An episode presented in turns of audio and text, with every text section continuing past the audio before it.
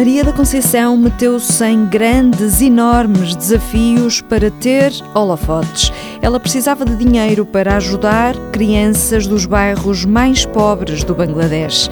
Assim, foi a primeira portuguesa a atingir o topo do Everest, fez sete maratonas seguidas em sete continentes, depois cinco maratonas em cinco dias consecutivos em cinco estados norte-americanos. Mais tarde ainda veio um Ironman e a tentativa de atravessar a nado o Canal da Mancha e promete que não se vai ficar por aqui. Better not stop, better not stop moving, better not stop, better not stop moving, better not stop, better not stop moving, better not stop, better not stop moving. Todos os desafios em que Maria da Conceição se lançou serviram para conseguir dinheiro para a fundação que criou, chamada Maria Cristina, e que tem como objetivo dar educação e tirar da pobreza crianças do Bangladesh.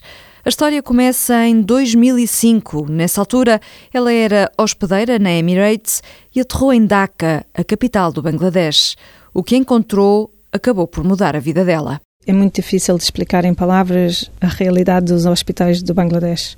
Quando eu fui visitar o, o hospital com estas freiras do orfanato Mãe Teresa, eu senti-me tão enjoada de estar lá naquele hospital. Uh, o hospital não tem higiene nenhuma, não há camas, as pessoas ficam uh, no chão e é ali que fazem as fezes, é ali que.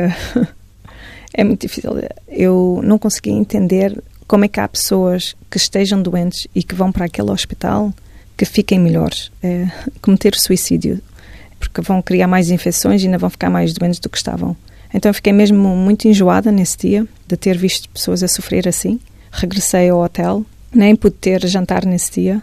E quando regressei a Dubai, pensei que não devia ficar indiferente à realidade e tentar fazer algo para ajudar e foi assim que começou. Não... Mas foi esse o momento do clique? Foi aí que sentiu eu tenho que fazer alguma coisa? Foi nesse dia em que visitou o hospital? Foi quando eu regressei a Dubai, o voo foi de 4 horas e eu trouxe um, filmes que eu tinha comprado na, no hotel do Bangladesh e depois eu fui a uma loja que existia embaixo do prédio onde eu vivia e fui comprar um gelado para acompanhar a ver o, o filme e reparei que custava 5 euros e na altura 5 euros no Bangladesh comprava 22 quilos de arroz. Então eu senti-me muito mal de, de comer o gelado. Então regressei para casa e eu disse: Não, não é possível, eu vou ter que fazer algo. Porque aquelas imagens ainda estavam muito vivas na sua memória? Uh, Marcaram-me imenso. É muito difícil de explicar. É uma coisa é ver na televisão ou ler num livro, mas estar ali e sentir e cheirar e ver com os teus próprios olhos a miséria que existe, a pobreza extrema e como é que as pessoas estão a sofrer e ninguém a ajudar, é muito difícil de ficar indiferente. Então decidi para ter a minha consciência limpa, é assim que se diz. Uhum. Eu pensei, não vale a pena eu ficar com a consciência culpada. E eu acho que já não vou conseguir dormir bem se eu fechar os olhos ao que eu vi. E um mês a seguir eu tinha férias, tinha 10 dias de folga. Então decidi de trocar essas férias na Nova Zelândia e para o Bangladesh e ajudar no que fosse necessário. E depois começou a recolher eh, contributos para voltar a DACA e ajudar eh, aquelas pessoas que viu uh, passar dificuldades, mas daí até à ideia de criar a Fundação Maria Cristina, o que é que aconteceu? Ou seja, daí até passar ao projeto de dar educação às crianças, porque no fundo é disso que se trata, como é que foi esse salto? E depois as dificuldades que encontrou, porque não foi fácil, não é? No princípio nunca era para ser uma fundação. Eu não estava à procura de, de começar a fazer trabalho humanitário e, e, abrir uma instituição de caridade. Aconteceu por acaso, vi estas pessoas que precisavam de ajuda, então comecei a fazer voos uh, regularmente.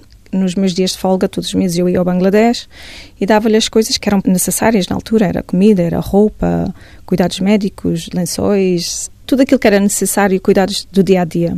Mas seis meses depois eu pensei, Maria, verdadeiramente, se queres mesmo ajudar estas pessoas, não é a dar coisas que as vão fazer a sair da pobreza a longo prazo. Então eu pensei a única coisa que ia ajudar verdadeiramente era dar uma educação para que um dia conseguissem competir no mercado de trabalho, que pudessem ir à universidade e foi assim que começámos Mas a educar as crianças. Mas não foi fácil convencer os pais a deixarem os filhos estudar, não é? Houve aí uh, alguma resistência? Não, porque no, no Bangladesh não é normal uma criança ir à escola. As crianças são sustento dos pais. O porquê o sustento dos pais? A mão, mão de obra barata. Uhum. É, muito, é muito barata e as empresas e as lojas de roupa uh, obras de construção, é como se diz. Uhum. Desculpem, o meu português está um bocado a falhar. Mas percebe-se perfeitamente. Uh, preferem empregar crianças porque é mão de obra barata. Então, estas crianças acabam por ser o sustento dos pais.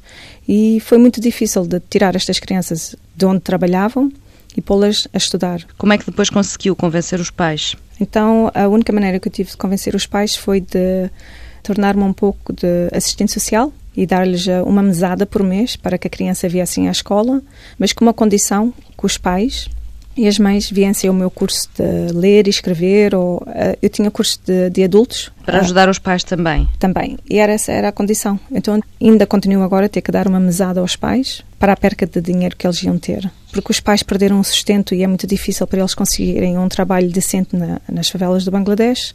Nós temos que dar curso de formação em diferentes trabalhos para conseguir ajudar os pais a terem um trabalho já temos casos de sucesso. Consegui falar com a companhia aérea de, onde eu trabalhava antes, como hospedeira de ar. Eles estão interessados em, quando os pais falarem bem inglês, eles podem vir trabalhar no, na empresa da Emirados no Dubai, no aeroporto. Mas é um trabalho muito difícil para ensinar uma pessoa que nunca foi à escola a ler e a escrever numa outra língua, que é o inglês, pode-me levar 3 a 5 anos a educar, a formar um pai ou uma mãe.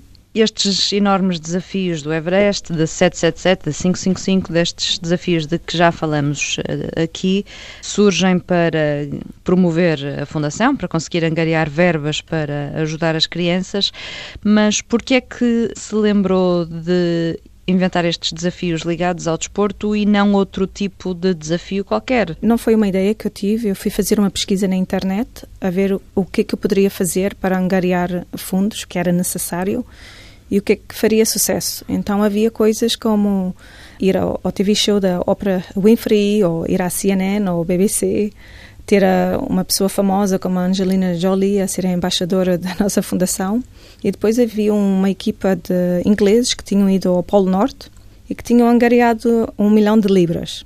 Então eu pensei, nossa, treinar por três meses e, e ir ao Polo Norte e se eu conseguisse angariar um milhão de libras à fundação, então vou fazer isso. E depois os desafios foram então aumentando assim, cada vez mais e mais e mais. Tem que ser. Não é escolha minha, é... a gente nunca consegue angariar os fundos que são necessários e todos os dias eu tenho que pôr comida na mesa das crianças. A gente, de momento, tem 131 crianças e a Fundação, nos últimos anos, tem corrido o, o risco iminente de ter fechar as portas. Então eu estou tão desesperada, tão desesperada e nesse desespero eu tento fazer uh, desafios de alto nível ou desafios que batem recordes do mundo para que as pessoas não me possam ignorar e para que uh, os mídias se interessem na nossa história e que publiquem a nossa história para ajudar na divulgação e tem sido assim pouco a pouco que eu tenho conseguido os patrocínios que me ajudam a sobreviver, como é que se diz? A sobreviver? Uh, e eu não sei como é explicar isso. É como se eu estivesse a afundar uhum. e a uhum. minha cabeça estivesse... Uh... E a cabeça estivesse fora d'água? Sim, a, uhum. única coisa que tenho é a cabeça fora da água e ainda consigo respirar. Maria da Conceição pede ajuda para a Fundação Maria Cristina. Help the Beatles. Help,